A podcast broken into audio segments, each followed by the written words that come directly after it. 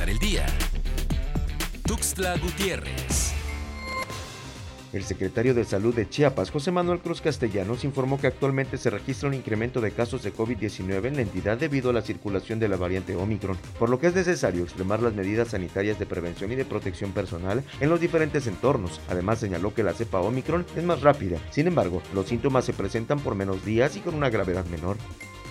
El informe diario sobre la transmisión de COVID-19 en la entidad arroja que en las últimas horas se registraron 153 casos nuevos en todos los grupos de edad y la mayoría de ellos en las ciudades de Tuxtla Gutiérrez, Chiapa de Corzo y Tapachula, da a conocer la Secretaría de Salud en Chiapas. Agentes federales del Instituto Nacional de Migración localizaron a siete personas extranjeras adultas al interior de la cabina de un tráiler de doble semirremolque durante una revisión de rutina en el punto de control migratorio Viva México, cerca de la ciudad de Tapachula. El chofer y el copiloto y la unidad de transporte quedaron a disposición de las autoridades competentes.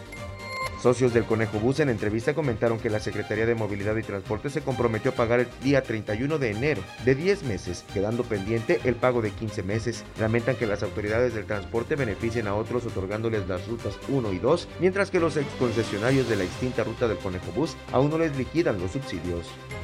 Durante la primera semana del mes de enero, los 40 productos de la canasta básica pasaron de 1.695.90 a 1.772.30, un incremento aproximado del 5% durante 2019. 1.570 pesos eran suficientes para comprar todos los productos que integran la canasta básica. En 2021, con el mismo monto solo era posible adquirir el 86% de los alimentos. Por el costo de la canasta básica llegó a 1.824 pesos. Hoy el costo es de 1.772.30 para empezar el día.